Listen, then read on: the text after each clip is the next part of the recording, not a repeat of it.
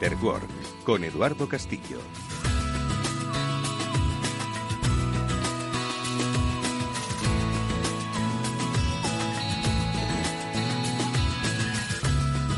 Muy buenas tardes a todos y bienvenidos un día más, un lunes más a este espacio de After Work en Capital Radio que dedicamos al mundo de la ciberseguridad. Cada lunes vamos a estar con todos vosotros para daros las claves de nuestro tiempo, de nuestro nuevo mundo, las claves para hacer más segura nuestra vida digital.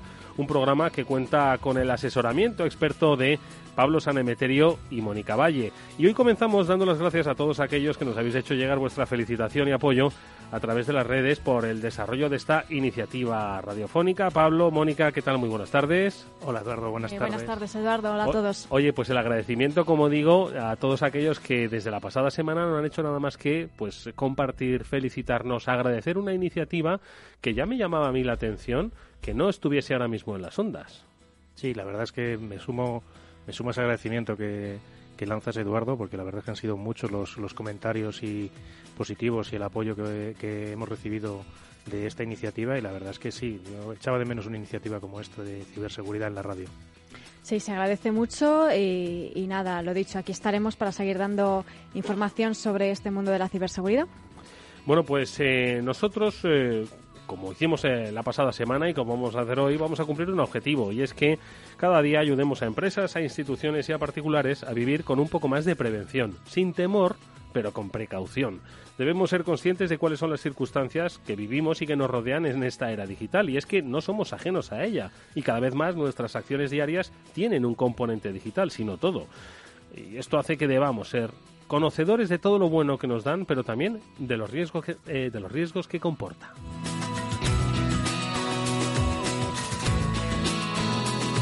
Porque de esto vamos a hablar hoy en nuestro programa de la era digital, del marco en el que nos movemos, de nuestra relación con la tecnología y de cuáles son las circunstancias de seguridad que debemos conocer en todos estos entornos que cada vez usamos con más frecuencia. Aunque estamos hablando de inteligencia artificial, Internet de las Cosas, Machine Learning, estamos hablando de cosas que ya usamos en nuestra casa, en nuestro coche o para nuestros procesos empresariales. Y cómo los usamos para cuestiones básicas y cada vez más, necesarias, obviamente suponen un objetivo para todos aquellos que quieren sacar un provecho económico y político de esta dependencia. Bueno, pues de todo ello vamos a hablar hoy con nuestros especialistas e invitados, con los que vamos a dar un repaso por todas estas áreas de desarrollo digital sobre cuáles son sus particularidades y especialmente sus vulnerabilidades. Y lo vamos a hacer además eh, de con Pablo y con Mónica, con Román Ramírez. Eh, es uno de los más reconocidos especialistas en el campo de la ciberseguridad y al que ahora vamos a saludar. Y también vamos a hablar eh, con toda una referencia del sector, conocido como Angelucho, Ángel Pablo Avilés estará con nosotros para hablarnos de Por una red más segura. Es uno de los eventos del año también que junto a otras personas ha cofundado y que pretende especialmente que padres y madres estén mucho más seguros y que educadores sepan transmitirles a todos los niños y a todos los que en definitiva usan dispositivos digitales cómo hacer que nuestra relación con esa tecnología sea mucho más eh, segura. Bueno, pues con él también hablaremos y no perdáis, eh, como digo, atención de todo ello que vamos a tratar en este programa y que hoy va a estar centrado pues en esa era digital, entender cómo el Internet of Things, el Internet de las cosas, el aprendizaje de las máquinas o sencillamente la inteligencia artificial nos dan cosas buenas, pero también cosas que debemos saber. Enseguida volvemos.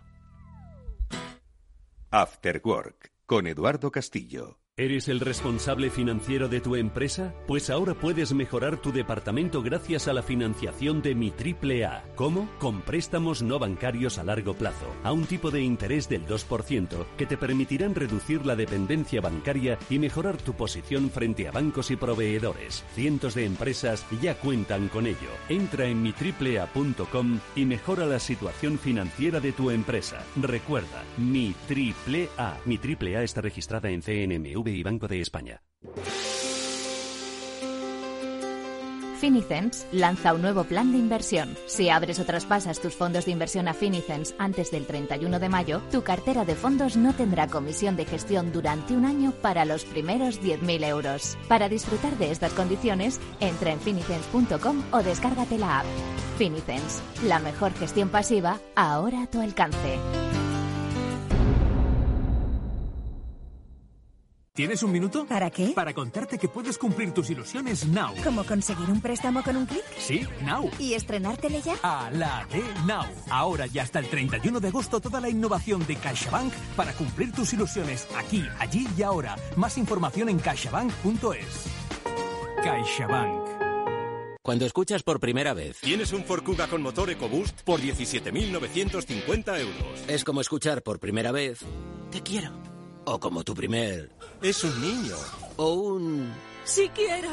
Escuchar por primera vez. Tienes un Ford Kuga con motor EcoBoost. Para muchos el mejor motor gasolina del mundo. Por 17.950 euros. Es irrepetible. Financiando con FCE Bank. Condiciones en Ford.es y solo hasta final de mes. After Work con Eduardo Castillo.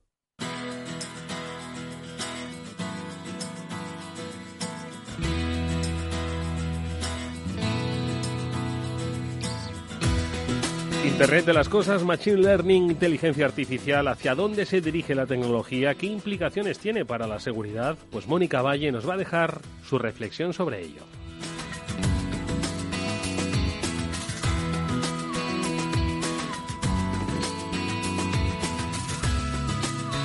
Si tuviésemos ordenadores que fuesen capaces de saber todo lo que pudiese saberse de cualquier cosa, usando datos recolectados sin intervención humana, seríamos capaces de hacer un seguimiento detallado de todo y poder reducir los costes y malos usos. Sabríamos cuándo las cosas necesitan ser reparadas o cambiadas, incluso si están frescas o pasadas de fecha. En Internet de las Cosas tiene el potencial de cambiar el mundo como ya lo hizo Internet o incluso más. Estas frases, estas ideas podrían haber estado escritas hoy mismo. La realidad es que fueron dichas en 2009. Su autor es Kevin Aston, un profesor del Instituto Tecnológico de Massachusetts, al que se le considera la primera persona que acuñó el término de Internet of Things. Casi una década después, es difícil hablar sobre nuevas tecnologías o transformación digital sin mencionar el IoT. Y es difícil hablar de ese IoT sin mencionar la seguridad. La idea de Internet de las Cosas es simple, la conexión e interconexión de cualquier objeto a Internet y entre sí, creando una infinidad de nuevas aplicaciones. Hoy hay más objetos conectados que personas. Según Gartner, acabamos 2017 con 8.400 millones de dispositivos conectados a nivel mundial. El problema de seguridad es que muchos de los fabricantes de estos dispositivos se han centrado en desarrollar objetos funcionales, sí, con muchas características, y se han enfocado en lanzarlos al mercado a gran velocidad. Esto ha provocado que hayan descuidado un aspecto tan importante como es la seguridad de esos objetos. Estamos hablando de objetos de uso cotidiano como televisores inteligentes, impresoras, cafeteras, coches, frigoríficos, pero sería un error pensar que esos aparatos, por cotidianos que sean, no conllevan ningún riesgo para nuestros datos o para nuestras vidas, vidas digitales. Esta nevera conectada a Internet conoce nuestros hábitos. Ese televisor inteligente cuenta con un micrófono que puede escuchar nuestras conversaciones. Es el momento de entender la importancia de esta seguridad en todos y cada uno de los objetos. La seguridad es una responsabilidad de todos, los usuarios, por supuesto, tendremos que adoptar las medidas de prevención necesarias, pero claro, sin seguridad de base, poco o nada podremos hacer. Internet de las Cosas tiene el poder de cambiar el mundo, como decía Aston, pero tenemos que cambiarlo de forma segura. Gracias, Mónica. Vamos con las noticias.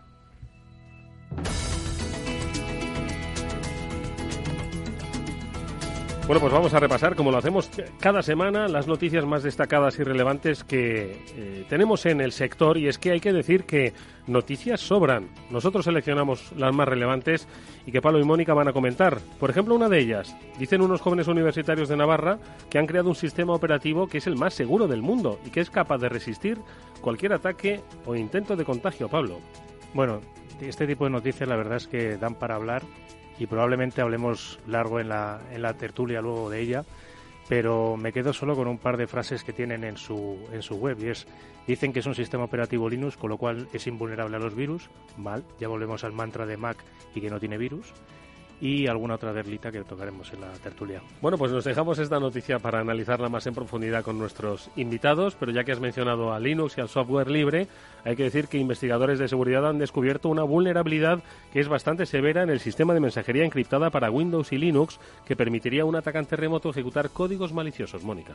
Sí, estabas hablando de, un problema en Signal, que es una de las aplicaciones de mensajería que, bueno, mejores críticas ha tenido hasta ahora. Se hizo bastante famosa porque, bueno, es una aplicación que recomendó Snowden, Edward Snowden, el, el famoso exanalista de la NSA, y cuenta con un cifrado punto a punto que, de hecho, eh, copió más adelante WhatsApp. El caso es que unos investigadores han descubierto una vulnerabilidad en esta aplicación en las versiones de escritorio para Windows y para Linux que permite a los atacantes ejecutar un código malicioso de forma remota, eh, solamente con el envío de un mensaje, que es lo peligroso, sin interacción del usuario. La buena noticia es que el problema ha sido encontrado y ha sido resuelto. Pues ojo con eso y para que veamos hasta dónde pueden llegar las acciones de la ciberdelincuencia, pero también de la justicia. Eh, han condenado a un hombre a siete años de cárcel por manipular, si no me equivoco, los sistemas de una cárcel para amañar una liberación temprana de un preso, Pablo. Sí, la noticia salía en, en Hacker News es, un, es una noticia de una persona que ha conseguido manipular los sistemas de información de una cárcel y adelantar la fecha de salida de uno, de de los reclusos. El problema que tuvo es que uno de los funcionarios hizo, digamos, un doble check con la documentación en papel y cuando vio que las fechas no coincidían, entonces pues se avisó al FBI que en un mes le, capturó y le han metido a él en la cárcel. Pues eh, ojo que, como decía Mónica en su reflexión, la era digital está en todo, y para lo bueno y para lo malo. Por cierto, de los sistemas operativos que tenemos en nuestra mano, Android, y conste que aquí no nos paga Apple, ¿eh? se detecta un nuevo malware cada 10 segundos. Es una información que se ofrece en BitLife. Mónica. Pues sí, las amenazas móviles ya sabemos que se han disparado durante los últimos años y sobre todo en Android. Eh, uno de los motivos eh, es que cuenta con un mayor número de, de cuota de mercado. En España un 92% del total de los móviles son Android. En este sentido, la firma de seguridad GData en concreto ha lanzado un informe en el que revela que solamente en el primer trimestre de este 2018 han detectado casi 850.000 nuevas muestras de malware para Android. Esto supone un 12% más que el año pasado y también que aparece una nueva versión de malware cada 10 segundos. Por cierto, Mónica, que Cultura de Empresa IBM dice que va a prohibir el uso de unidades USB en toda su compañía. Sí, a ver, los dispositivos USB está claro que son un riesgo real para, para muchas empresas, para todas. Un método en el que pueden entrar amenazas de forma directa. Para evitar esos posibles riesgos de IBM, los, esos posibles riesgos, IBM en concreto ha decidido directamente prohibir usar memorias USB, así como también tarjetas SD y unidades flash. Es una de las primeras grandes empresas que se han lanzado a una medida de, esta, de estas características y bueno, es comprensible precisamente por los riesgos que conlleva.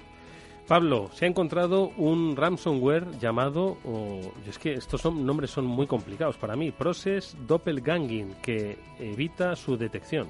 A ver, esto es una técnica que utilizan para poder lanzar el malware.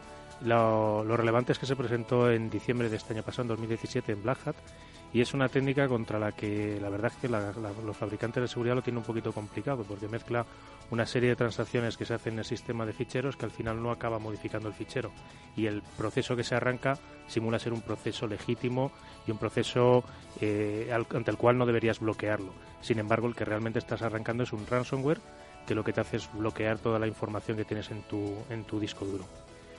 Qué complejidad y qué necesario es tener esa prevención y desconfiar prácticamente de todo. Aquí lo vamos a intentar, que esto, bueno, eh, os, os entre como un, como un mantra, diríamos. Y una última cuestión y es información de servicio. Ya está disponible el informe anual del Centro Criptológico Nacional sobre amenazas y vulnerabilidades en dispositivos móviles. Mónica. Sí, Eduardo, este centro eh, eh, pertenece al centro, de, al centro al CNI, que periódicamente le lanza informes y alertas sobre ciberseguridad. Acaba de publicar este estudio anual sobre amenazas y vulnerabilidades en dispositivos móviles, que como ya hemos visto, pues es uno de los eh, principales puntos y objetivos para los ciberdelincuentes. Eh, recorre en este informe todo lo que ha ocurrido en el 2017 y se puede encontrar en su web. Es bastante recomendable echarle un vistazo porque podremos ver consejos también sobre cómo actuar. Bueno, pues estas eh, son algunas de las noticias que han tenido lugar en todo el mundo y que nosotros hemos concentrado y de las que luego, por supuesto, daremos buena cuenta en nuestra tertulia con uh, nuestros invitados, con Román Ramírez y con Angelucho Ángel Pablo Aviles. Enseguida les vamos a saludar.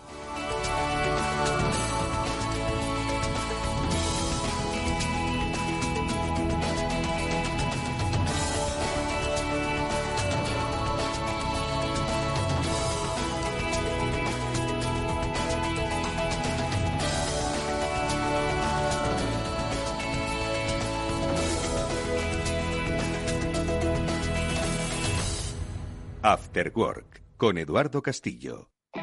Con motivo de Tarraco Viva, el gran evento de recreación histórica que tendrá lugar en Tarragona del 13 al 27 de mayo, Miradas Viajeras se desplaza a esta ciudad que atesora tres patrimonios mundiales por la UNESCO y será la sede de los Juegos Mediterráneos 2018. Acompáñanos los próximos 18, 19 y 20 de mayo en este viaje al pasado a través de sus protagonistas. Conciertos, talleres, visitas, gastronomía, deportes, juegos, presentaciones y más de 450 actividades tendrán lugar en esta cita histórica que cumple su vigésima edición. Miradas viajeras con Fernando Balmaseda. Engánchate a nuestra onda.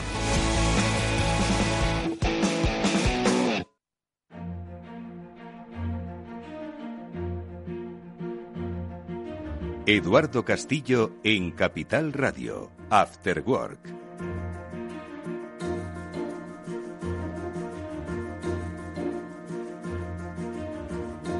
Bueno, pues nuestros invitados hoy son Román Ramírez y Ángel Pablo Avilés Angelucho. Román, ¿qué tal? Muy buenas tardes. Buenas tardes, Eduardo, Mónica, Pablo y Ángel.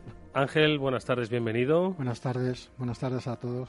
Bueno, pues con ellos dos vamos a hablar de ciberseguridad, vamos a hablar de prevención, vamos a hablar de cómo las empresas eh, se adecúan a estas nuevas exigencias y necesidades de la era digital y, por supuesto, vamos a hablar de aquello que comentaba Mónica, de cómo debemos entender que todo lo que nos rodea es digital y todo lo que nos rodea debe ir aparejado de un componente de seguridad. Y, por supuesto, de las citas que tenemos, porque eh, nuestros dos invitados representan, yo creo que los, eh, bueno, pues esos profesionales que más han impulsado eh, la divulgación de la ciberseguridad en nuestro país. Estamos hablando de dos de los congresos de seguridad pues más destacados del año, de RootedCon, organizado por Román Ramírez, y de Por una red más segura, organizado por Angelucho, por Ángel Pablo Alibés, Avilés. Pero antes conozcamos un poco más en profundidad a nuestro invitado, a Román Ramírez. Pablo. Bueno, pues yo tengo el honor de presentar a, Román Ramírez. Román es una persona que conozco ya desde hace casi 10 años, que fue mi profesor en el, en el máster de seguridad y del que siempre del que siempre aprendo algo nuevo cada vez que nos vemos. Es, además de fundador del Congreso RootedCon, que como bien has dicho es uno de los más importantes de España y probablemente también de los de Europa, es responsable de seguridad, eh, arquitecturas y sistemas en Ferrovial y también, aparte de, si fuera poco esto, pues eh, pierde bastante tiempo, entre comillas, vamos a decir, invierte bastante tiempo en proyectos personales como pueda ser Real Talent o Propaganda.is, en el cual es colaborador y la verdad es que es una de las personas que más admiro del mundo de la ciberseguridad junto con Ángel Lucho.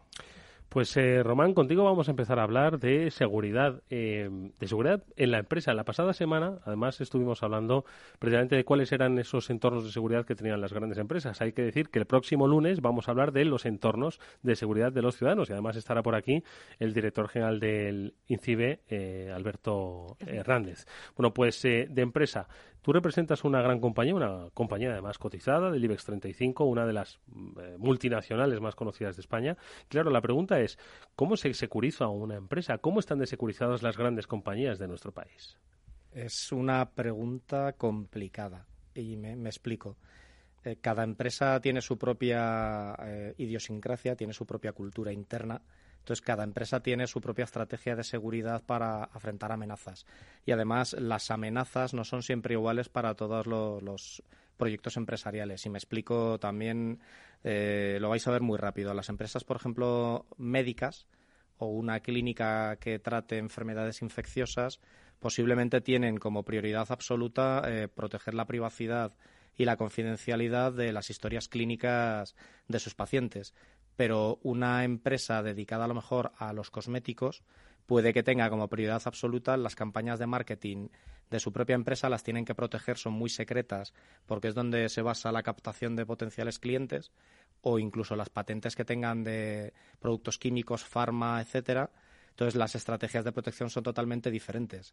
En el caso de la mía, eh, Ferrovial se dedica a gestionar grandes infraestructuras, eh, por ejemplo, pues autopistas, el aeropuerto de Heathrow, eh, distintas ciudades, servicios de recogida de residuos, con lo que el ecosistema que tiene es, un, es complejo, es diverso y difícil de gestionar desde un punto de vista homogéneo. Entonces, la estrategia en la que se intenta gestionar seguridad en empresas tan grandes y tan diversificadas es, eh, obviamente, con sabor local. Lo que intentas es tener un grupo corporativo que coordine a todos los demás y que tengan expresiones locales en cada negocio y en cada geografía. Entonces es, muy importante entender bien cuál es la particularidad de un negocio, porque no es lo mismo lo que puede afectar a las autopistas, donde puedes tener a un señor con un accidente en mitad de un túnel que esté obstaculizando a otros eh, viandantes o, pasajeros de vehículos a eh, el control antiterrorista que puede haber en un aeropuerto. Muy interesante, la verdad. Sin duda alguna.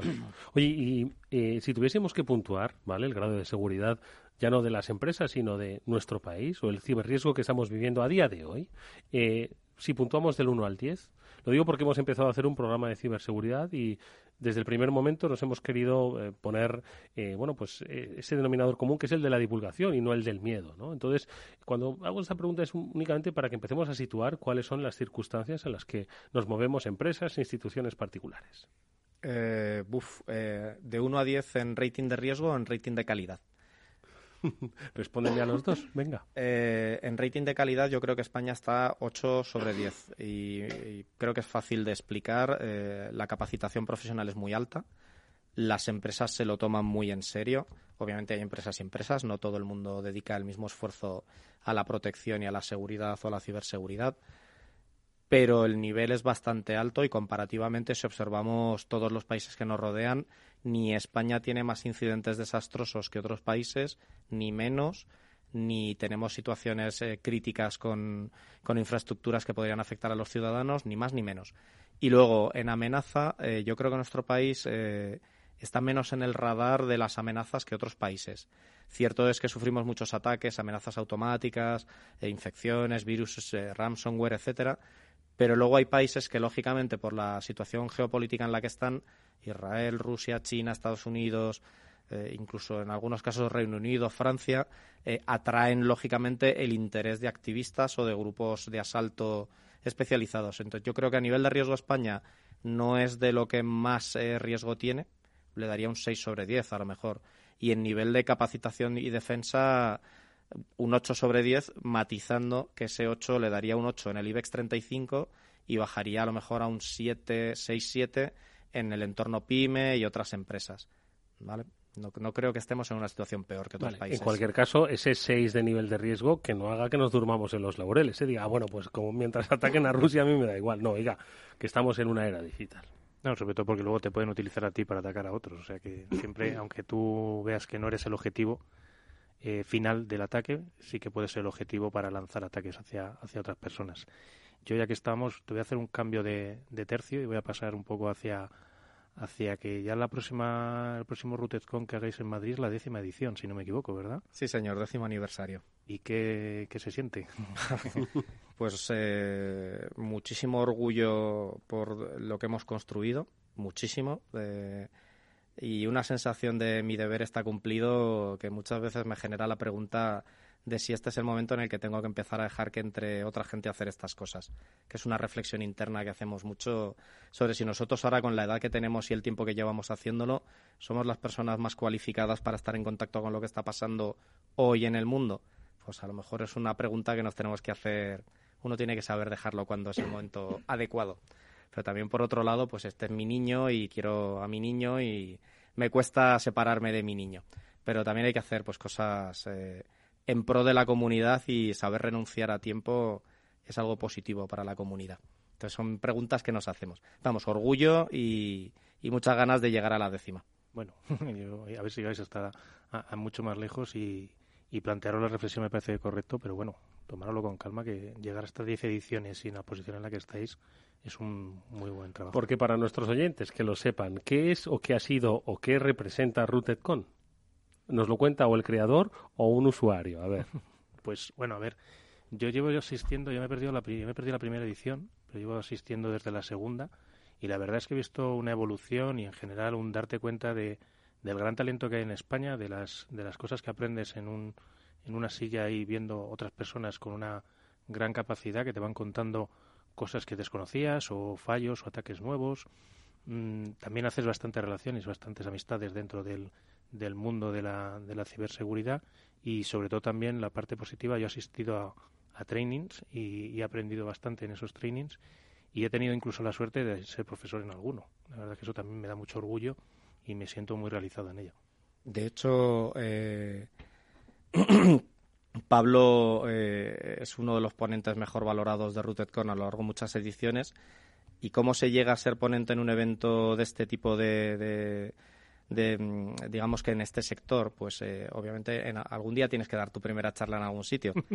y a nosotros nos pareció muy importante, primero, eh, lo que lo ha comentado Pablo, el talento español eh, se lo cree todo el mundo menos los españoles. Es algo terrible. O sea, yo lo veo desde hace mucho tiempo, he estado en contacto con gente con muchísimo talento en muchos niveles, muy capacitada, muy profesional, gente muy buena, Ángel y muchos de sus compañeros, y, gente que está en el sector más técnico, jóvenes hackers. Hay muchísima capacidad de hacer cosas en España que solo se creen los que nos ven desde fuera. Entonces, esto era uno de los primeros conductores para, para montar con asegurarnos de traer orgullo a la gente. Tienes que sentir orgullo de lo que haces. para mí es em, eh, una de las premisas básicas para mejorar y crecer. Que estés orgulloso del trabajo que has hecho. Obviamente, no te quedes solo lo que ya has hecho. Mejora y haz cosas distintas cada día y era para nosotros esto importantísimo. Y luego, la premisa principal del evento es la neutralidad absoluta. Dentro de RootedCon se reúne todo el mundo.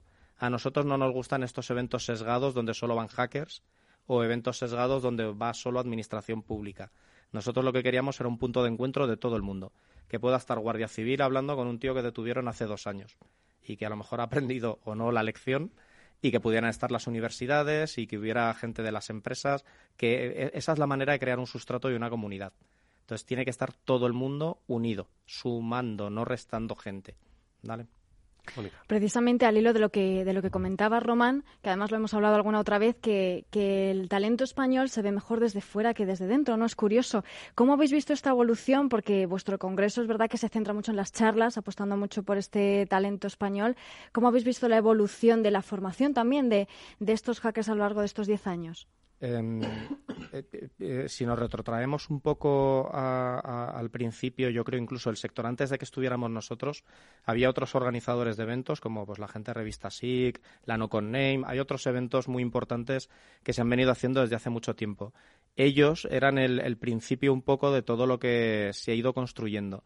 Al principio todos los que aprendimos en una época en la que no había información estructurada de ciberseguridad, pues aprendimos, en mi opinión, mal, de manera desordenada y picoteando de distintos temas, a lo mejor sin un hilo conductor. Y una cosa que han traído los eventos y las formaciones es que se ha ido estructurando una línea de conocimientos muy importante que además incluso se hace en colaboración con universidades, lo que también está llevando a la universidad que la gente vea cuál es el hilo conductor de todos estos conocimientos. Entonces, a mí me hubiera encantado empezar ahora, sinceramente. También el problema es que hay demasiada información, que eso es otro problema. Pero ahora por lo menos está más estructurada nuestra práctica. Oye, otro de los, eh, de los eh, puntos en los, que, en los que trabajas es el de la búsqueda del talento. Siempre se ha dicho, ya que estamos hablando de ese talento español, ¿no? Eh, siempre se ha dicho que estamos en un tiempo en el que hay una alta demanda de determinados perfiles tecnológicos, entre los que, por supuesto, el especialista en seguridad cibernética está, pero que no, no dan abasto, ¿no? quienes tienen que formar, ¿no? A, a, estos profesionales. Yo es lo que te quería preguntar, ¿no? ¿Dónde se aprende a combatir el cibercrimen? Yo quería matizar una cosa sobre eso, eh, porque lo oigo mucho, lo de que faltan profesionales de ciberseguridad. Eh, ¿Entendéis lo que es el poder de la escasez? En el capitalismo, una de las premisas básicas es que el que controla un recurso escaso se forra. Si de verdad hubiera escasez de profesionales de ciberseguridad, yo estaría cobrando 400.000 euros al año. Entonces, eh, quería matizar que es que esto lo oigo mucho y no sé si estoy de acuerdo realmente con que falten profesionales. A lo mejor lo que faltan son profesionales pagados a 20.000 euros al año. ¿Vale? Y dicho esto, eh, se aprende con muchas fuentes que tienes, eh, no, no, solo lo que está escrito y lo que has leído de otras personas, sino sobre todo con mucha experiencia. el problema, tú puedes conocer académicamente la ciberseguridad, pero también tienes que interiorizar la ciberseguridad. Entonces, si no has interiorizado lo que quiere decir tomar una decisión que puede cambiar el estatus de riesgo de, por ejemplo, pues una pantalla de televisión, eh, realmente no estás operando ciberseguridad, estás cambiando una configuración sin entender las consecuencias. Entonces, eh, a mí me apasiona este mundo precisamente por lo complejo que es, que es que cada pieza pequeña que tocas alteras el entorno de una forma muchas veces dramática y es, solo se aprende estando dentro del, sector, compartiendo con profesionales, hablando, comunicando. Esto, la frase latina esta de homines dun docen discunt, que los hombres aprenden cuando enseñan, A mí me parece, esto se lo debería meter en la cabeza todo el que se llame a sí mismo hacker. ¿Vale? Tienes que comunicar y compartir tu conocimiento. Estoy totalmente de acuerdo, porque además yo sobre todo la parte técnica, cuando realmente la, aprendo es cuando la practico.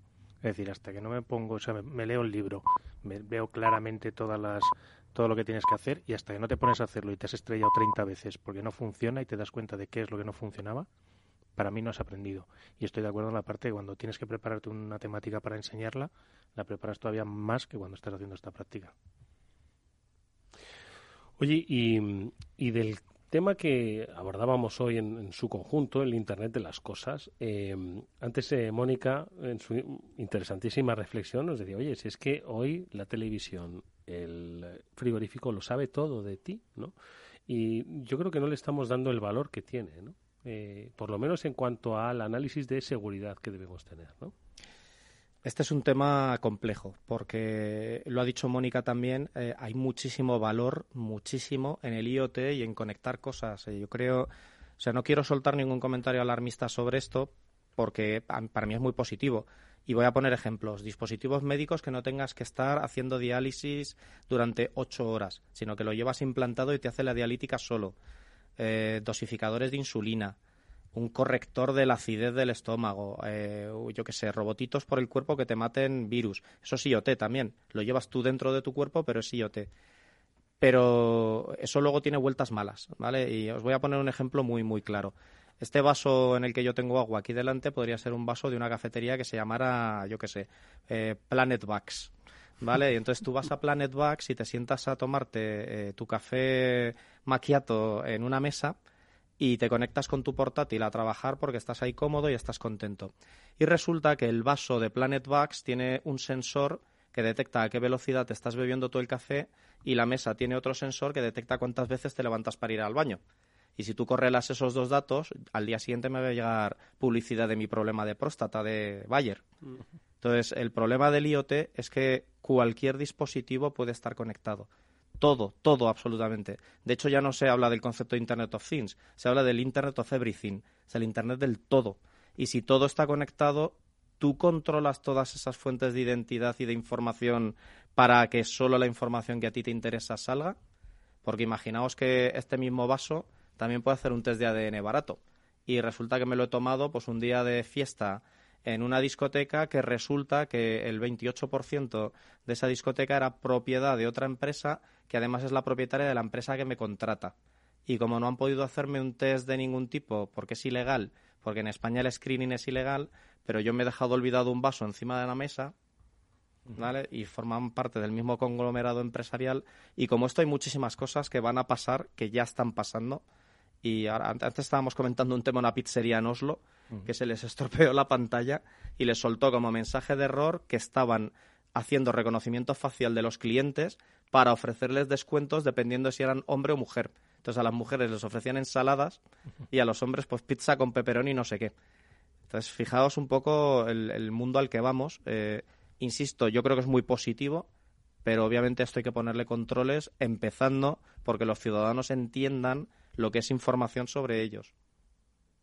Estábamos hablando antes de ese exceso de información que puede ser bueno y, en ocasiones puede ser malo.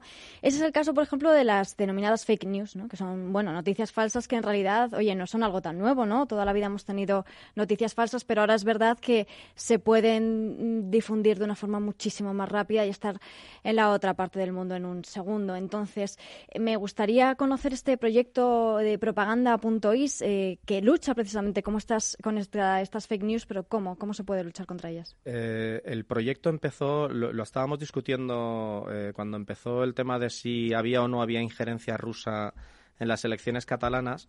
Eh, reflexionando un poco sobre el tema, yo sí pensé que era posible manipular unas elecciones con bombardeo mediático, porque al final los humanos somos humanos y si te cuelan una noticia puede cambiar tu estado de ánimo, puede cambiar tu opinión. ¿Vale? Entonces, eh, lo que hice eh, fue hacer cuatro programas eh, tontos, pero tontos, ¿eh? De estos que programas en hora y media, para scrapear noticias en distintos sitios e intentar conectar lemas y porcentajes. ¿Vale? Fijaos lo tonto de esto, ¿eh? y lo hice con una campaña en concreto que no os voy a decir de qué va, porque la, la sigo madurando, pero buscando porcentajes y frases muy cortas pude conectar a varios periodistas que claramente están alineados, bombardeando en una misma línea, y no estoy hablando de redes sociales, eh, hablo de periódicos al uso. ¿eh? O sea, me hice, eh, un scrapper es una herramienta que tú te conectas al periódico y te descargas la noticia entera y la analizas para leer lo que pone, ¿vale? Muchos periódicos pues no te dejan hacerlo de forma automática, entonces tú te haces una herramienta para saltarte ese tipo de protección. Entonces, con la tontería de buscar un 78% y frases con tres palabras, me hice un timeline de dónde salió la primera vez una noticia y alucinaríais porque es, eh, fascinante, la verdad, y dónde termina esa noticia después de que se va replicando y rebotando. Entonces, y es que tiene que ver con la esencia misma de la propaganda. No sé si conocéis las leyes de Goebbels de la propaganda. Pues son tú tienes que reducir el mensaje a un mensaje que sea reconocible hasta para el más estúpido de tu público. Si tienes que llegar a eso, lo que tienes que utilizar son lemas. Y los lemas son siempre reconocibles, son siempre iguales. ¿Sabéis? Eh, España me roba, eh, Cataluña independiente, todo este tipo de cosas, al final son lemas. Y los lemas son muy fáciles de detectar con patrones informáticos. Entonces, lo que queremos es, eh, nosotros no, queremos ser totalmente agnósticos a lo que diga la campaña. O sea, no nos vamos a meter en lo que diga el contenido de la campaña. Lo que queremos es poner una línea temporal de dónde empezó una noticia y todos los hits que han ido apareciendo y que cada cual tome la, y decida lo que quiera entender, ¿vale? Pero y vamos a aplicarlo a cualquier cosa que sea una campaña publicitaria sin meternos en la ética o no del mensaje. Puede ser que detectemos una campaña positiva, ¿vale? Pero el objetivo es que por lo menos la gente sea consciente de que hay campañas a su alrededor y que pueden ir a un sitio donde puedan documentarse de quién es el actor que las gestiona. Bueno, pues eh, de todo esto vamos a seguir hablando y sobre todo nos preguntamos, ¿y esto cómo se lo explicamos a nuestros hijos? Bueno, pues con Angelucho lo vamos a saber.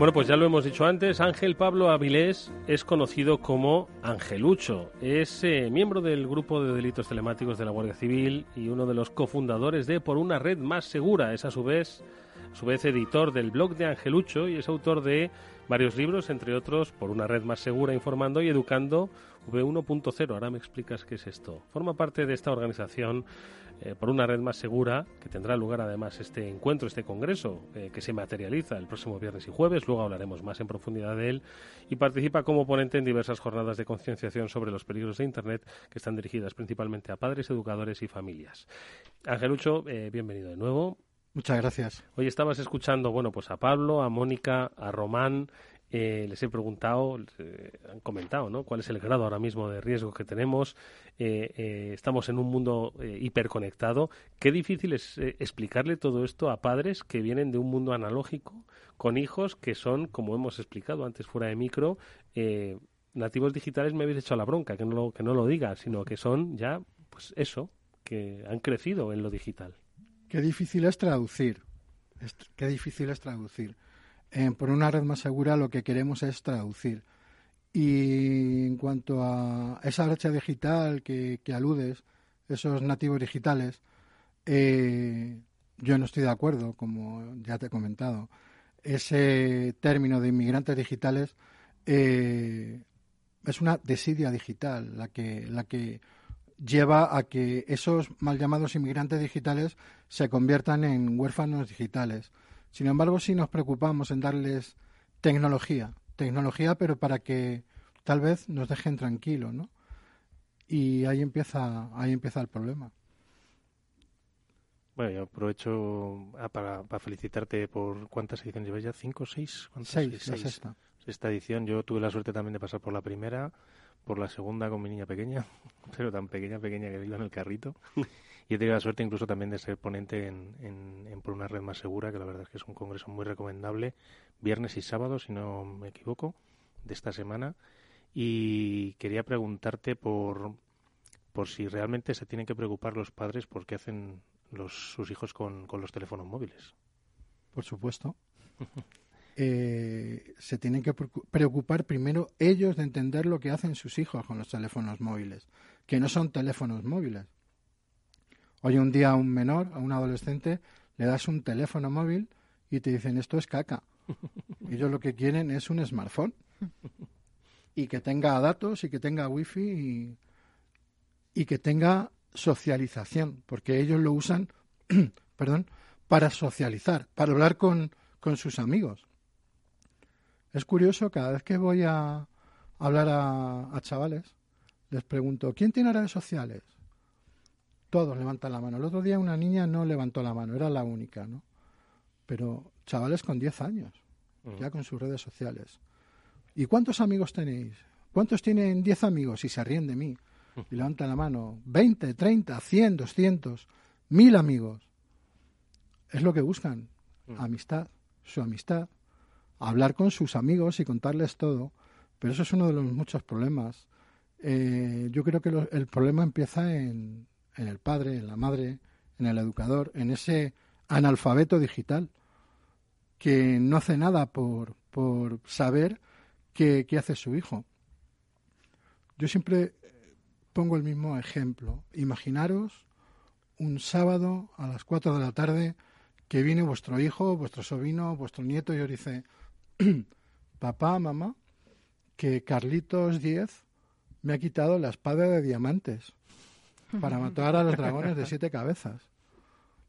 Estamos en horario infantil, no voy a decir la contestación que va a recibir ese niño, ¿no? Búscate otro Pero es que ahí empieza, ahí empieza el problema. Ahí empieza el problema. En Por una rama segura no solamente queremos educar a, a padres y madres para que cuiden de, los, de sus hijos digitales, sino para que se cuiden a ellos también. De hecho, tengo que decirlo, eh, por una rama segura nace, eh, tengo un culpable aquí a la izquierda. a Román, izquierda. ¿eh? Yo, lo, yo lo Para digo, es Román. Nace porque eh, yo hago un compendio de entradas que había, de las que había escrito en mi blog para hacer un libro a mi padre, para regalar un libro a mi familia, ¿no? En Navidad. Y, y una vez maquetado, digo, pues es que un libro necesita un prólogo. Pues qué mejor persona para hacer un prólogo por aquel entonces, ahora más todavía, que mi amigo Román. Y no dudó, no dudó. Eh, hicimos alguna entrevista a Yago de Security by Default, a Juan Antonio Calles, que es uno de los organizadores también de, de Por una rema segura, junto con Josep Albor.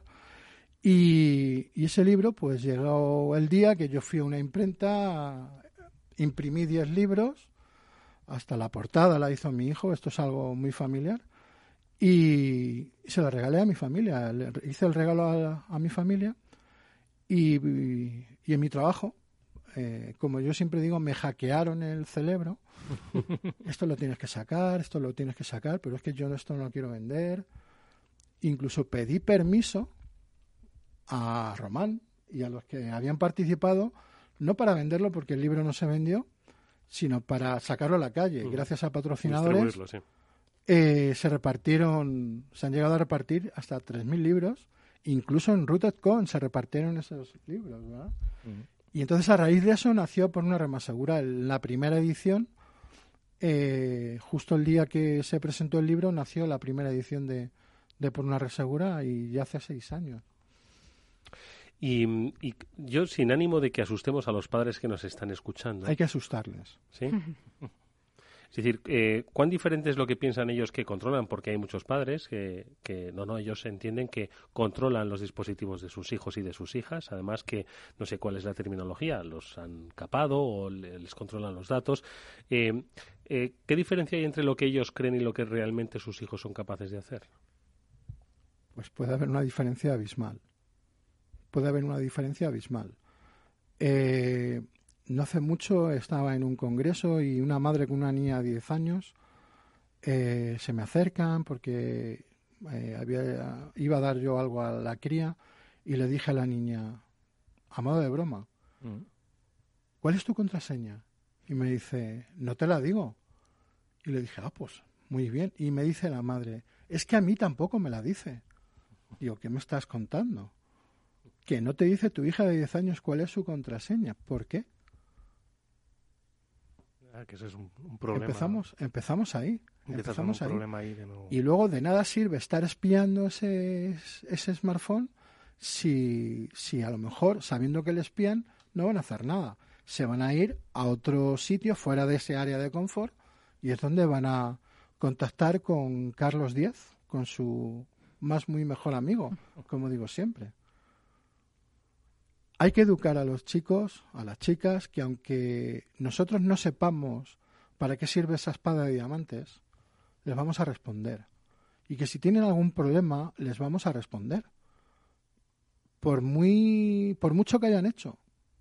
Imaginemos que, que un chico, una chica ha enviado una foto comprometida en el ámbito de una relación eh, amorosa, las típicas fotos que luego se convierten en, en sexting, ¿no? En, ¿Ha cometido un delito esa chica o ese chico por enviar esa foto? No, ha cometido una imprudencia.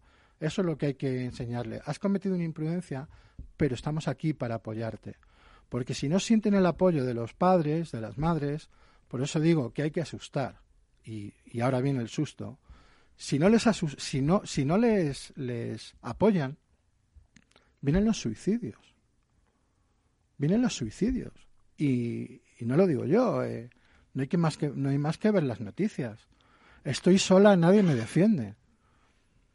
Entonces, cuando comentabas antes, no hay que asustar, sí, sí, sí. Hay que asustar y mucho. Hay que enseñarles la realidad. La realidad.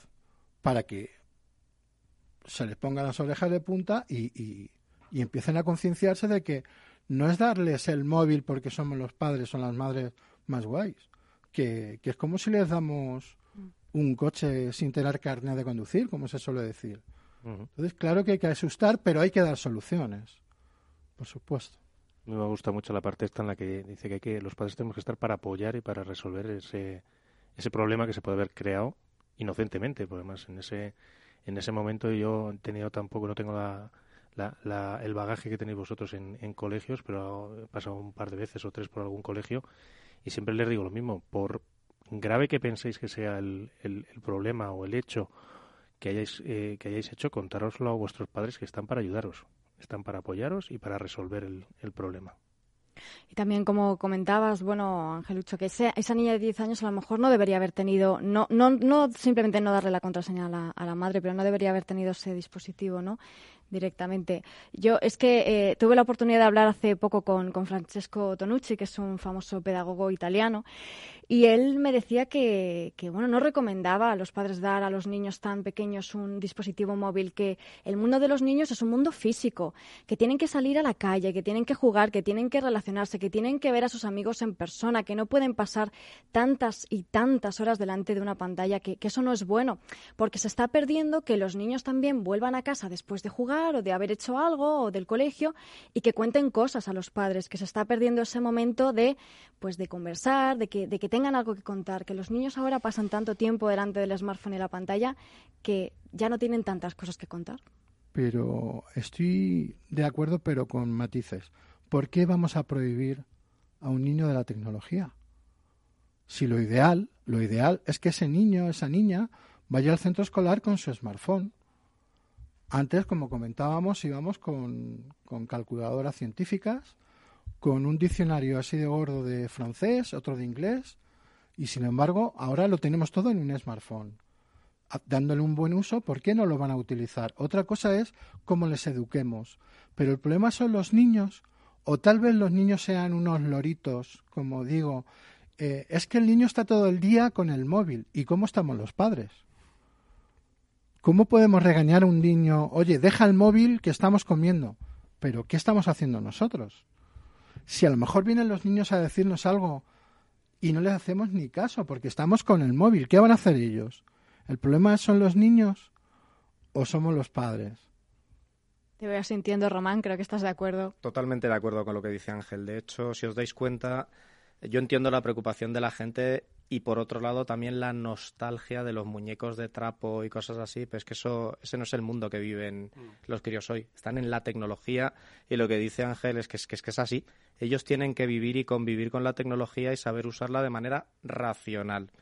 Entonces, vamos, yo me niego a que mis hijas vayan al colegio con una cartera llena de libros que pesen 12 kilos. Pero que, ¿en qué planeta vivimos? ¿Qué estudiamos? ¿Con pergamino? En serio, esta tontería, yo quiero que vayan con un tablet y lleven los libros dentro, pero que lo usen de una manera racional y que no estén todo el día ahí.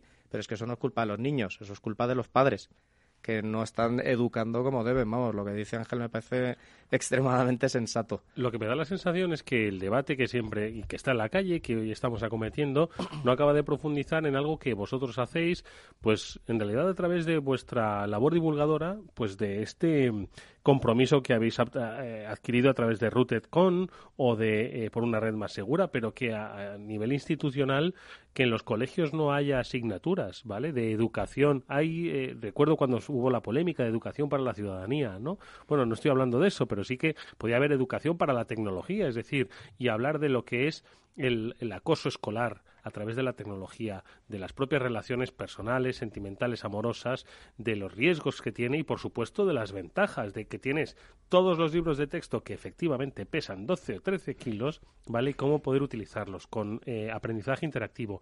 Pero sigue sin haber eh, esto de manera oficial y que en cada colegio, en cada instituto, desde que son, eh, desde que están en, en infantil, se, eduque en este sentido. Yo sí me permitís. hay una parte, perdona que te corte Angelucho, que creo también eso es, también no es todo responsabilidad de la escuela, sino también los padres tenemos hay que ser responsables en la parte de educación. bueno, sí, porque efectivamente son los primeros que le dan la herramienta, es el regalo, ¿no? Y aparte los, en la escuela pues les enseñan conocimientos, pero la educación también es eh, en gran parte parte de los padres. Y, y, quería comentaros también qué opináis sobre alguna vez que entendí una, una iniciativa de parte de INCIBE que lo que, lo que propone es que se firme un contrato entre padres e hijos en los cuales se establecen unas condiciones como por ejemplo la contraseña la tengo que saber y si no la sé te retiro el móvil. Eh, tengo capacidad de ver qué es lo que tienes en el móvil o qué es lo que estás haciendo, con quién estás hablando. Todo ese tipo de cosas tengo la capacidad como padre de hacerlo y no te puedes oponer si te pones te quedas sin teléfono. Eso es parte de la racionalidad que decía que decía Román. Pero yo tengo que contestar a lo que decías de por qué no hay una, asignatura, porque eso yo lo he preguntado también. Y parece ser que para que incluyan esa asignatura eh, tienen que, no es a nivel nacional, sino que son las distintas consejerías de educación las que tienen entrar en juego. Y yo llevo escuchando mucho tiempo que se está trabajando en incluir en el currículo escolar, incluir esa asignatura. Llevo mucho tiempo escuchándolo y voy a subir un poquito más el tono. Eh, se están haciendo cosas. A mí me consta que la Agencia Española de Protección de Datos eh, está haciendo bastante y me consta directamente porque eh, he estado colaborando con ellos en materia de menores y demás. Me consta que el INCIBE está haciendo mucho, ha lanzado programas que, que cibercooperantes para que vayan por centros escolares. El Ministerio de Interior está haciendo mucho porque ha lanzó hace tiempo el plan director que son agentes de Guardia Civil y Policía Nacional que van por centros escolares, incluso eh, agentes de policías locales a través de los programas de, agentes tutores. Pero yo ahora me pregunto, ¿por qué no hay un programa de televisión o hay anuncios de televisión, campañas de televisión, si tanto peligro hay, mm. que es real además, pues campañas como las campañas que hay contra la drogadicción, contra la alcoholemia, por el tráfico, violencia de género, es que es un es que es un peligro real y yo creo que estamos haciendo la técnica la, la técnica del avestruz a nivel general. O voy a ser voy a pensar un poco peor. A lo mejor es que eso es invertir un dinero, no invertir, perder un dinero, porque eso no reporta dinero, ¿no? ¿Puede ser? Sí, lo reporta, sí, porque vas a evitar problemas futuros. Por supuesto. Te cuento una anécdota de un colegio en el que eh, nos invitaron desde el AMPA a dar una charla a un compañero mío y a mí sobre problemas de seguridad y riesgos que hay en Internet y tal. Y había en la reunión que tuvimos claramente dos bandos radicalmente enfrentados en esa reunión. Las personas que estaban en el AMPA, madres y padres, que querían que contáramos todo lo que hay, los responsables de docencia del colegio que nos prohibían terminantemente asociáramos nada de Internet con una noticia sobre pederastas o cualquier cosa. Nosotros cuando damos las charlas las damos en crudo. Enseñamos todo lo que hay y les explicamos a los críos y a los padres un poco pues eh, buenas prácticas e higiene en Internet. ¿Y cuál es el tema? me sorprendió bastante la, la actitud del colegio. El colegio no quería oír de ninguna manera una palabra negativa sobre el uso de Internet y ya me fui a hablar con, la jefa de estudios y le pregunté, eh, cuéntame un poco... ¿Qué obedece esto? Que, ¿Por qué? Dice, no, podéis... Eh, o sea, el bullying existe y los depredadores existen. O sea, lo que estáis haciendo es soltar a los niños con un ordenador y alegría. Y esto, y me decían, tenemos problemas para conseguir presupuesto para programación en Scratch. No te quiero contar si la gente eh, le llega a los padres miedo porque un pederasta va a acceder a la vida de sus hijos en casa y eso se convertirá en eliminación de las asignaturas de tecnología y bueno, yo no estoy de acuerdo con esa actitud, ¿eh? O sea, es lo que ella me contaba. Eh, lo puedo entender o lo puedo no entender, pero yo creo que hay un problema de concepto y ese lo ha dicho Ángel también, que es que, que los niños tienen que ser autónomos en protegerse y los padres tendemos a meter a los hijos en una bolsita para que no les pase nada y no se mojen y pues es que así no maduran. Entonces tienen que ser independientes. Luego hay colegios que, que cuando les ofrecen este tipo de actividades, por cierto, gratuitas, efectivamente, eh, dicen, no, no, aquí no hace falta porque en mi colegio no hace falta. Sin embargo, luego va el vendehumos de turno, que los hay, y a ver los haylos, y, lo, y vende una jornada a cambio de, lógicamente, de dinero, que veo muy lícito el, el que la gente tenga su negocio, ¿no? Pero no beneficiándose del mal de los demás, ¿no? O utilizando eh, mm, contenidos eh, publicados de forma altruista y luego vendiéndolos. Y luego los empaqueta y los y los vende. Oye, y, y hay, pero hay entiendo que hay tecnología, el llamado control parental, ¿no? Eh, ¿Hasta qué punto llega? Es decir, ¿alguien puede controlar todo lo que hacen sus hijos a través de, sus redes. Mónica, ¿tú qué controlas de estas tecnologías? Sí, existen muchas aplicaciones y además cada vez más. Eh, en los mismos smartphones puedes instalar una aplicación que el padre puede tener una clave, digamos, o puede controlarlo de forma remota, entre comillas, controlarlo pero, pero bueno, eh, son muy adecuadas y, nos diréis vosotros mejor, pero sí que es verdad que también he escuchado mucho por parte de, los expertos que se dedican a esto que los propios niños no ya consiguen superar todas las barreras que esos eh, controles parentales ponen. ¿Ah, Yo, eh, podéis hacer la prueba. piensa en una herramienta de control parental y pone en Google saltar control parental de tal cosa. Y ya está. Y ya está. De nada sirve un control parental, que en, ciertos casos puede ser conveniente, pero de nada sirve si, si el niño o el, menor no está concienciado. Porque no va a utilizar en este smartphone, no va a utilizar o no va a acceder a, a contenidos que sabe que son malos porque no va a poder, entre otras cosas. O porque ese dispositivo es el que le auditan los padres.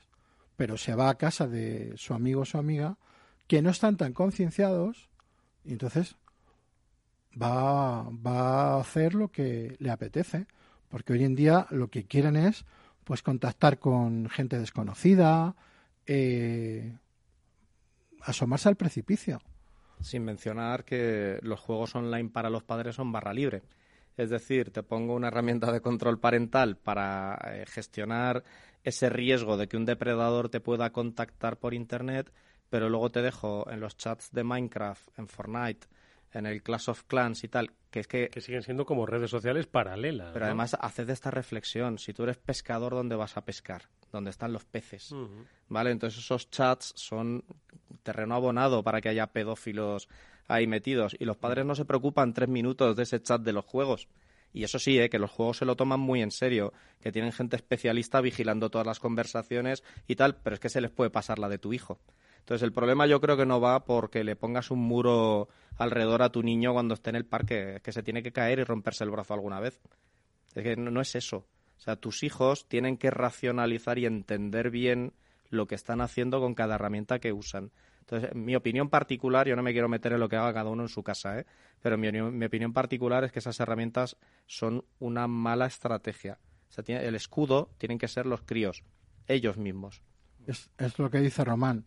Eh, yo siempre pongo el mismo ejemplo. Minecraft, que ningún padre suele conocerlo, madre, y digo, y este juego es peligroso y les pongo un, pantallazo del parchís. ahí no pasa nada. Ahí pueden estar... ¿Qué peligro puede tener un parchís? Que le hagan trampas. Abajo hay una ventanita con un chat. Y como dice Román, ¿dónde va a ir un pedófilo, un pederasta? No va a ir anunciándose como pedófilo o pederasta, que no es lo mismo. Va a ir ahí y va a aprender de, de esos niños, va a analizarles y a través de ingeniería social, y no en un día ni dos tal vez, tal vez se tome su tiempo, pero cuando se marque un objetivo, lo va a encontrar. No, yo la verdad, el, estoy de acuerdo en que el- la estrategia correcta es educar a los niños en que conozcan cuáles son los problemas. También eh, los controles parentales no son la herramienta definitiva, pero también he oído algunos que proponían como solución dejarlos, o sea, tenerlos, pero tenerlos en modo abierto, o sea, no le bloqueas, pero al menos si sabes por dónde se está moviendo.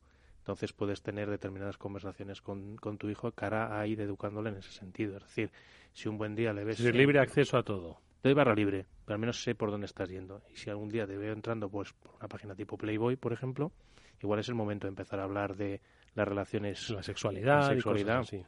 pero expli- para que tú estés alerta de ese momento y empezar a explicárselo.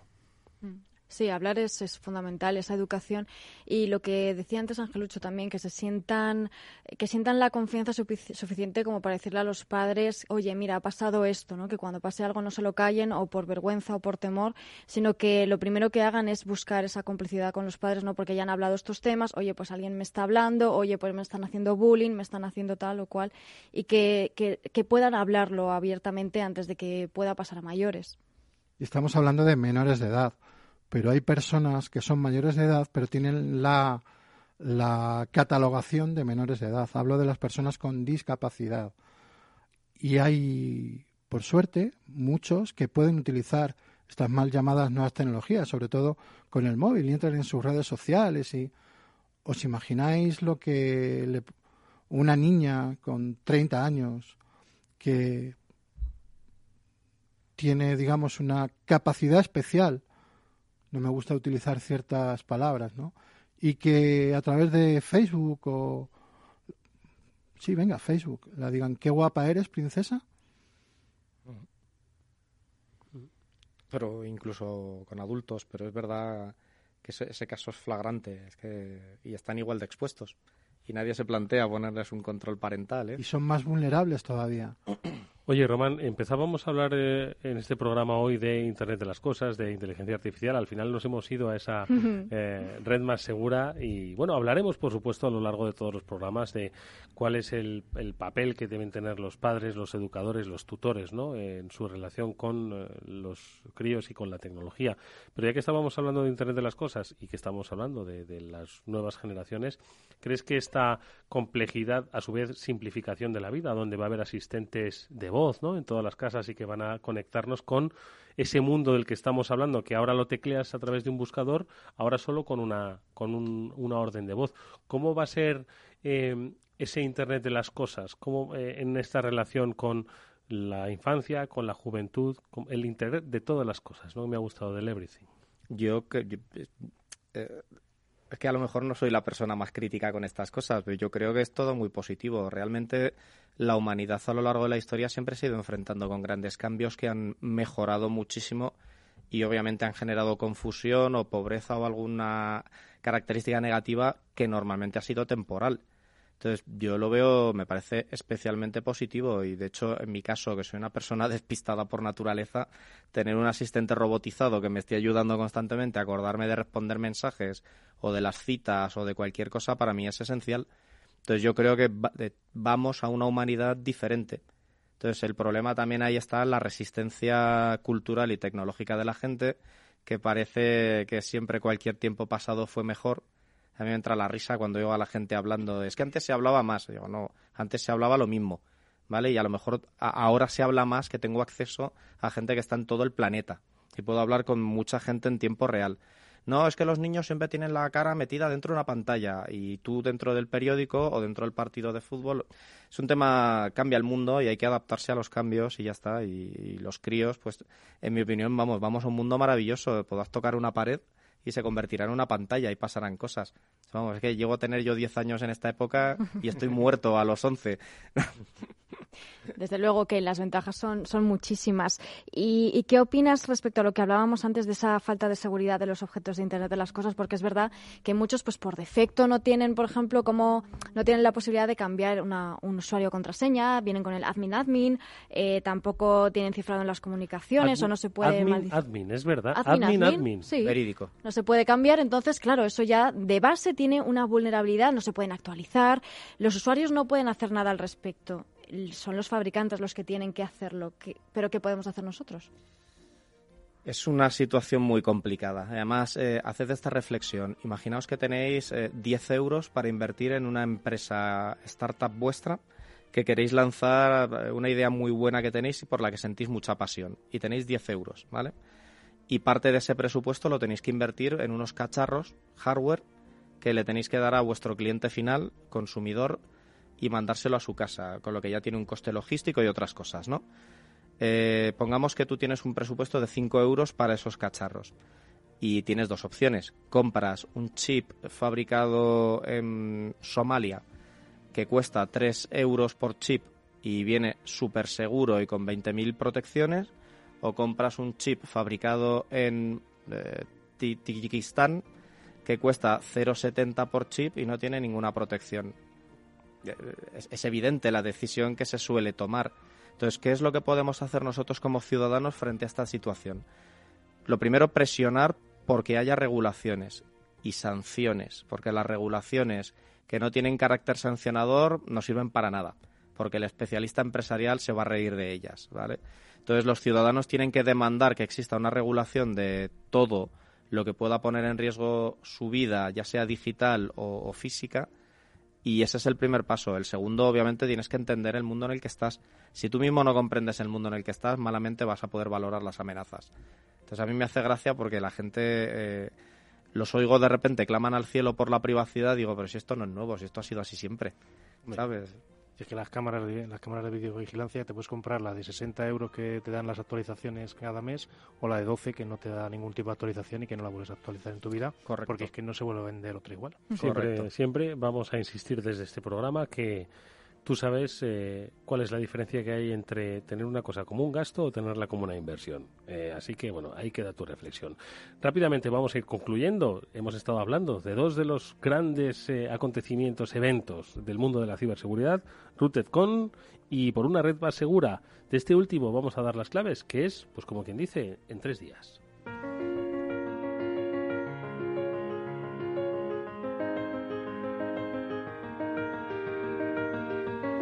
Bueno, pues por una red más segura, el día 18 y 19 de mayo. Jornada de tarde el 18 y todo el día, el sábado, día 19. ¿Desde dónde, Angelucho? Pues en la Escuela Técnica de, Ingenieros de Telecomunicación. En, Telecos. En Telecos, como de toda la vida. Y, y quiero decir que este año vamos a hacer un evento en paralelo, un evento para adultos pero también va a haber un evento en paralelo para chavales. Va a haber talleres de criptografía, de robótica, de rap, eh, en el mismo sentido que explicamos a los adultos, que, que podéis ir, todo, todo lo que nos escuchéis, que es gratis, que la única premisa que ponemos a los ponentes es que traduzcan, es que lo hagan entendible, eh, va pues va Román. Y lo y lo cuenta muy bien ¿eh? que lo entendemos los que no sabemos. lo entiendo hasta yo fíjate. Bueno pues ahí está la cita 18 y 19 y qué más pues ahí hacemos un concurso de infografías para los chavales y además de ser gratis damos de comer o sea que Estamos en crisis, hay que aprovechar. Chavales, que, os, dan conocimiento y encima os dan bocadillos. O sea, ¿qué más se puede pedir? 18 y 19, que me he confundido. Eh, por cierto, Mónica, que tú la pasada semana te fuiste corriendo del programa porque te fuiste a otro a otro evento del que estuvimos hablando, Next Secure. Next Secure, sí, me, fui, me fui corriendo, llegué a tiempo, llegué a tiempo. Era el día 9 y estuvo muy bien, la verdad. Eh, lo organizan desde hace ya 20 años el evento. Tiene mucha, vamos, mucha soledad en el mundo de la ciberseguridad y tenían eh, ponentes, la verdad, que muy buenos que habían contado, contaron eh, mucho acerca de las tendencias en ciberseguridad. Hicieron una mesa redonda acerca del reglamento de protección de datos del que hablaremos largo y tendido eh, a finales de mayo nosotros aquí y la verdad es que estuvo muy bien, me llevé muy buena impresión y bueno, espero estar con ellos más veces. Bueno, pues eh, de Next Secure estuvimos hablando, veremos si algún día que pase por Madrid Juan Chu pues se viene también a este, a este programa y por cierto, hemos arrancado con él, vamos a despedir con él. Rooted con, ¿cuándo tenemos ese décimo aniversario, Román? Pues, eh, será la primera semana de marzo del 2019, el décimo aniversario. o sea, tenemos tiempo todavía para ir desgranando. Sí, sí. Sí, te ha guardado uno en Valencia, ¿no? Sí, bueno, tenemos Rutet Valencia en septiembre. Ah, bien, bien, hay uno antes. Sí, sí, es el hermano pequeño de- del de Madrid. Bueno, pues estaremos muy pendientes, por supuesto, de todo ellos. Eh, agradecer a hoy nuestros invitados a Román Ramírez y a Ángel Lucho que nos hayan acompañado, que nos hayan dado las claves de cómo entender este nuevo tiempo que estamos viviendo. Eh, viejo para los niños, nuevo para algunos, pero que debemos eh, entenderlo como, eh, bueno, pues una oportunidad y, por supuesto, midiendo, midiendo los riesgos. Román y, y Ángel, muchísimas gracias y mucha Gracias a suerte. vosotros. A vosotros, Un placer. un placer. Y Pablo y Mónica, que nada, que nos vemos la semana que viene, que tenemos eso, eh, especial Ciudadanos con el INCIBE. Va a ser muy interesante, así Yo que creo que recomendamos sí, ¿no? a todos, sí, que Sí, estéis porque aquí. bueno, hemos estado hablando de empresas y bueno, es cierto que las hay gente pues que no tiene empresa, que es trabajador de una empresa y que cree que lo de la seguridad no no va con él, sino que va con los de arriba, ¿no? Bueno, pues el próximo lunes sí que nos vamos a, a centrar en ellos. ¿Os parece? Eso es. Eso es. Como perfecto. siempre, muchísimas gracias. Nos vemos el lunes que viene. Gracias a ti. A todos ustedes, no se vayan, que continúa el After Work, que hablaremos ahora de emprendimiento. Después del trabajo, After Work, con Eduardo Castillo, Capital Radio. No pierda nunca una oportunidad de trading con la nueva app de CMC Markets. Más de 330 CFDs sobre divisas en mercados desarrollados y emergentes. Horquillas y garantías competitivas. Pruebe nuestras nuevas aplicaciones para dispositivos móviles para operar en el mercado más líquido del mundo. Descargue la aplicación de CMC desde su App Store o Google Play. CMC Markets, expertos en CFDs y CFDs Forex. Producto difícil de entender. La CNMV considera que no es adecuado para inversores minoristas debido a su complejidad y riesgo. Puede perder más de lo depositado. iPad y iPhone son marcas de Apple Inc. Android es una marca de Google Inc. Las familias de verdad saben que la verdadera teoría del caos es que se estropee la lavadora. Por eso necesitan un seguro de hogar de verdad, como el de Mafre. El seguro de hogar familiar a todo riesgo, que ahora además te ofrece hasta un 40% de descuento.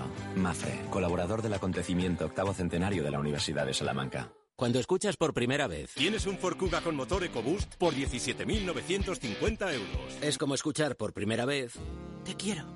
O como tu primer, Es un niño. o un... Sí quiero. Escuchar por primera vez, tienes un Ford Kuga con motor EcoBoost, para muchos el mejor motor gasolina del mundo, por 17.950 euros, es irrepetible. Financiando con FCE Bank, condiciones en Ford.es y solo hasta final de mes. Otra vez perdiendo el tiempo. ¿Qué haces? ¡La televisión! Estás mirando demasiado fútbol. ¿Sabes cuánto me costó? ¿Un seguro para robots intelectuales? Ya estamos pensando en tu tranquilidad de los próximos años. Caser Seguros, para lo que está por venir.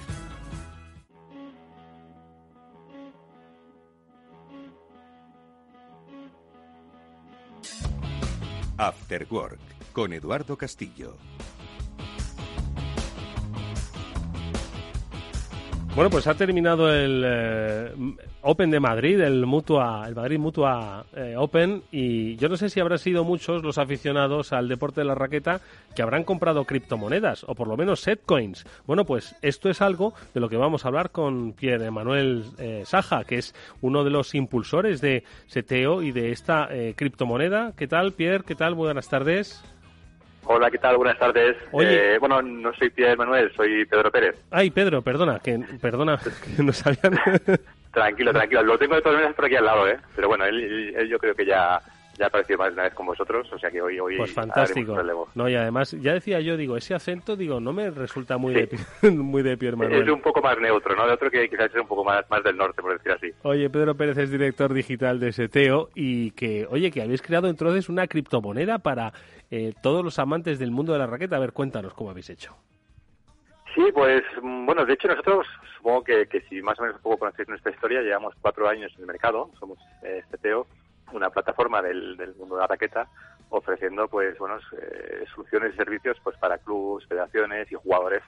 Entonces bueno, viendo un poco cómo cómo evolucionaba el mundo y cómo, cómo realmente eh, queríamos llegar un poco a todo, el, a, todo el mercado, a todo el, el, mundo del deporte de raqueta, pues nos se ocurrió el, lanzar algo que estuviera un poco, eh, digamos, por encima de toda esta comunidad y que le diera un poco de sentido. Y para eso, eh, la primera idea que tuvimos es crear un ranking universal y un sexo, de manera que, que, todo el mundo compartiera un, bueno, pues un mismo ranking, para que no hubiera diferencias entre, entre sexos, no hubiera diferencias entre países, para que cuando alguien pueda jugar contra otra persona sepa realmente qué nivel tiene y que eh, pues no tenga problemas por el hecho de que pertenece a una federación, pertenece a un torneo, que todo el mundo pues más o menos puede encontrar una pareja del mismo nivel o de diferente nivel, pero como digo, sepa con, quién se van a enfrentar previamente y que digamos esa partida pues pueda ser más ágil, más, más fluida y que podamos realmente pues eh, unir a esa comunidad. Eso nosotros, bueno, pensando en cómo lo podemos hacer de una manera pues mm, eh, muy ágil, muy moderna, eh, muy eficiente y sobre todo transparente y segura, pues pensamos automáticamente en una tecnología que seguro que muchos de vosotros conoceréis, que es el blockchain, que es una tecnología que lo que permite es em, oficializar o dar como por un dato fiable, por decir así, cualquier tipo de transacción que se pueda ocurrir entre dos personas. Pues para nosotros una transacción entre dos personas no es más que el resultado de un partido.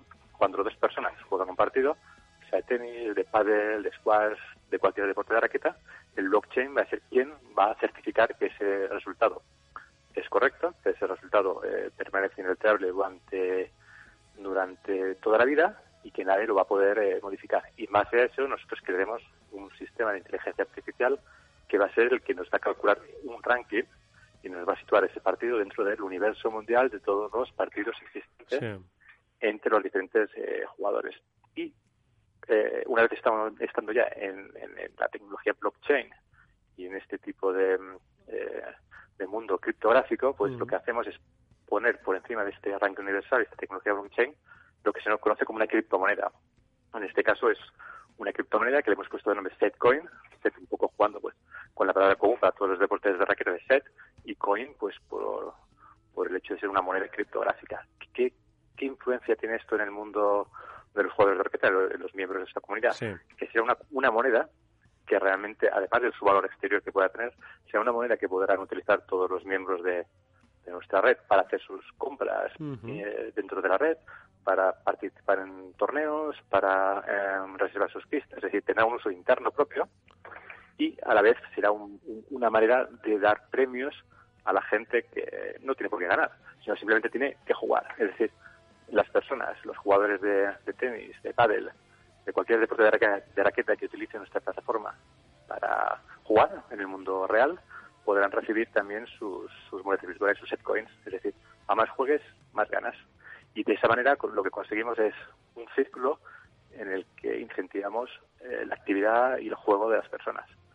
Y bueno, eso ha sido un poco pues lo que nos ha llevado hasta aquí y, en eso estamos. No sé, tampoco quiero alargar mucho. No, no, es, no, ha sido, ha sido muy, muy, muy ilustrativo. Ha sido la creación de una comunidad que obviamente ha buscado en la tecnología y además en la tecnología más directa, más pura, más eh, eh, intransferible, ¿no?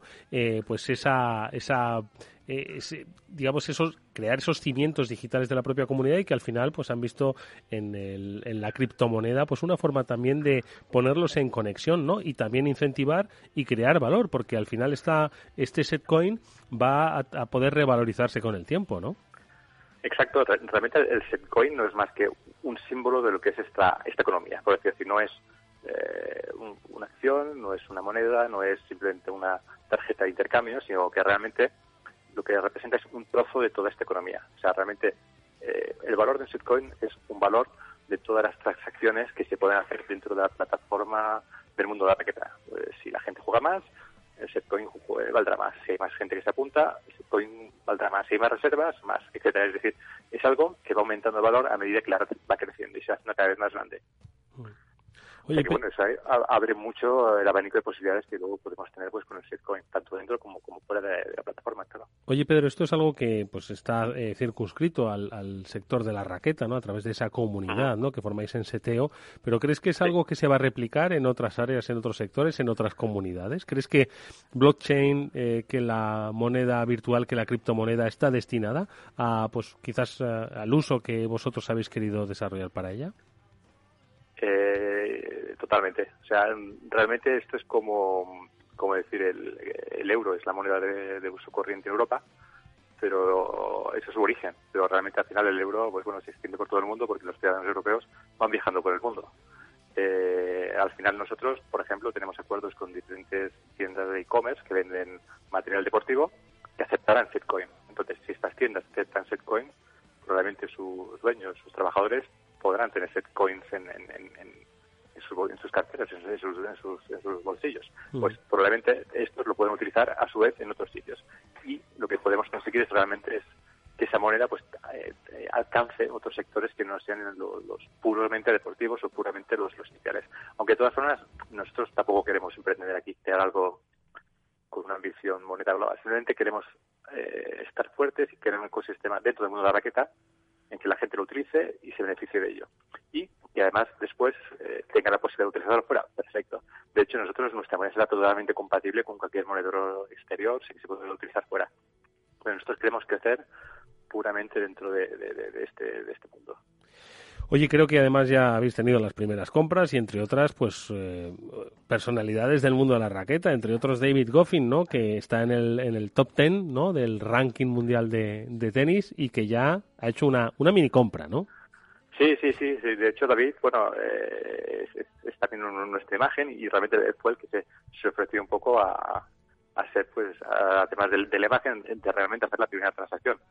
De hecho, el, el bueno, pues estuvimos esperando pues para, para, para, hacer este evento, porque al final eh, estos deportistas no saben bien sus timings, estaban en pleno el torneo, y bueno, cuando buscamos un hueco después de un entrenamiento, pues se pasó por, por nuestro stand, adquirió sus primeros eh, set coins, y después, bueno, se fue a otro stand que, que teníamos cerca, y en concreto, pues bueno, se compró unas, unas gafas de sol, eh, bueno, muy bonitas, valoradas en, creo recordar unos 300 euros, que unos 12.000 setcoins al cambio. 12.000 setcoins. No está Exacto. mal, ¿eh? Oye, y son bueno, mucho, muchos sus gafas. Bueno, pues ahí está, amigos míos, es imparable la penetración del blockchain y de las criptomonedas. Además, si nos lo explican tan bien y tan claro, como ha hecho nuestro invitado Pedro Pérez, estoy seguro de que mucho antes de lo que pensamos lo vamos a adoptar para nuestro día a día. Pedro Pérez, el director general de SETEO, nos lo ha explicado. Enhorabuena y muchas gracias por habernos acompañado, Pedro. Muchas gracias a vosotros. Hasta pronto.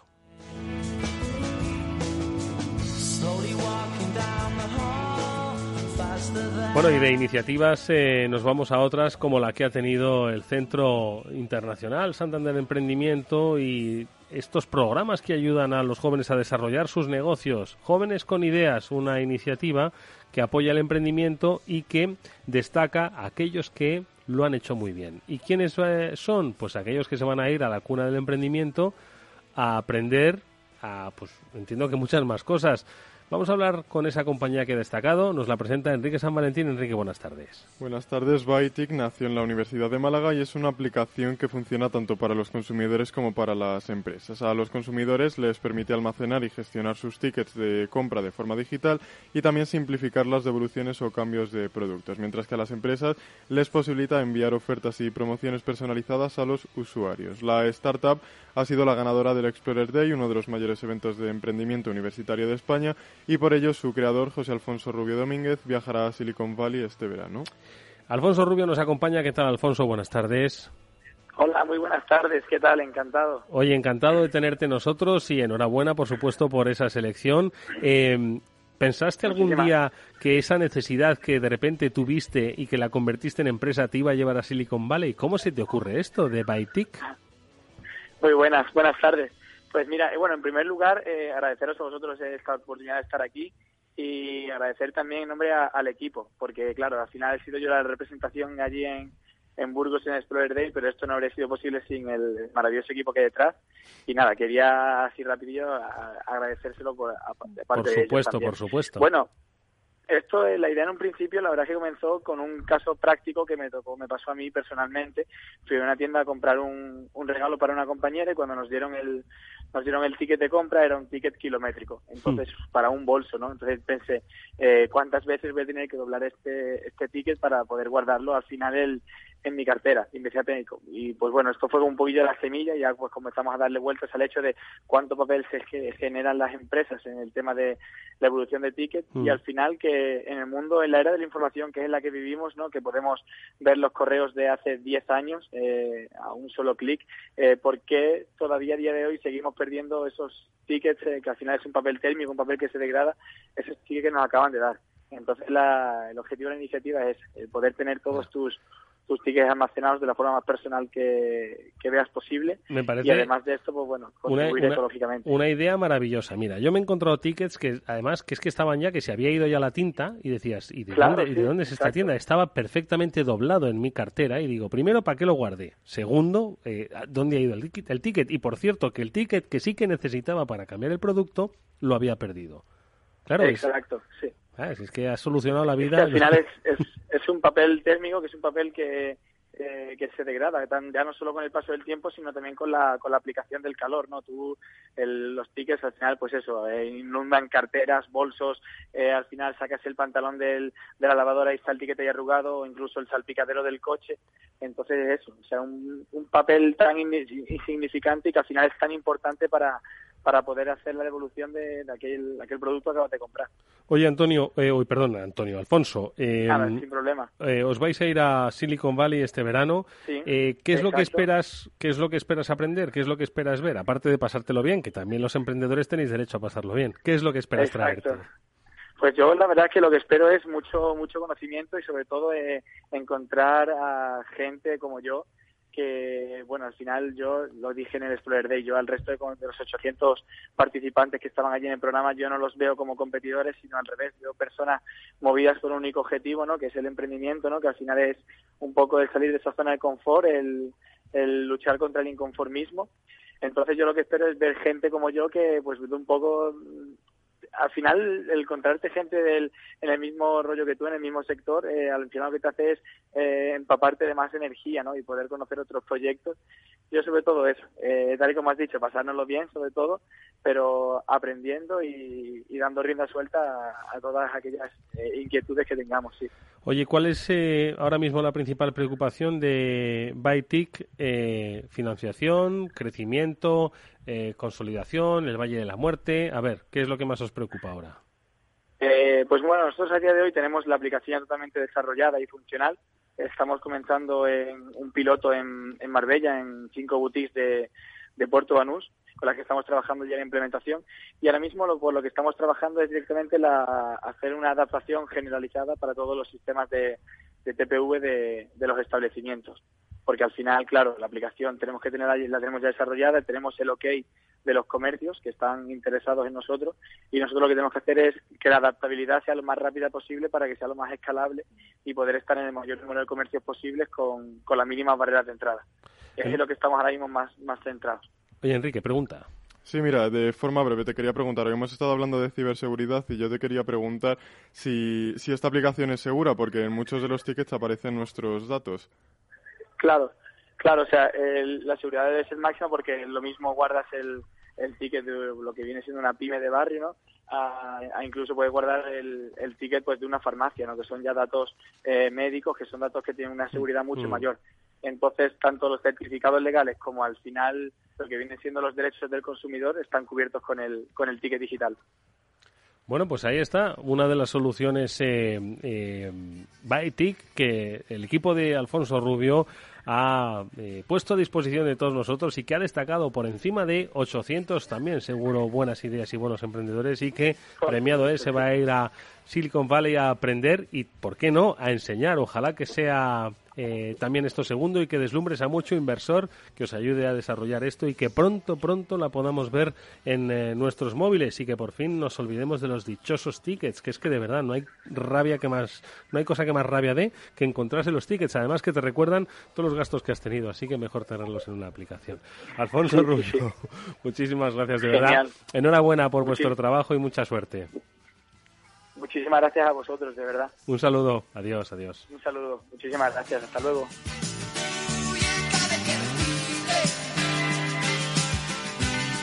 Bueno, pues eh, hasta aquí ha llegado nuestro programa. Néstor Betancourt lo ha cerrado técnicamente. Enrique San Valentín nos ha acercado esta última interesante compañía, Bytic. Y eh, mañana, por supuesto, no, mañana no, que mañana es fiesta en Madrid. Mañana no tenemos programa, pero sí que volveremos la próxima semana. Uy, la, la próxima semana, el próximo miércoles. Yo es que me quiero ir ya de puente largo. El miércoles volvemos con más información aquí en el Afterworld. Espero que os haya entretenido el programa. Gracias y hasta mañana. Hasta el miércoles.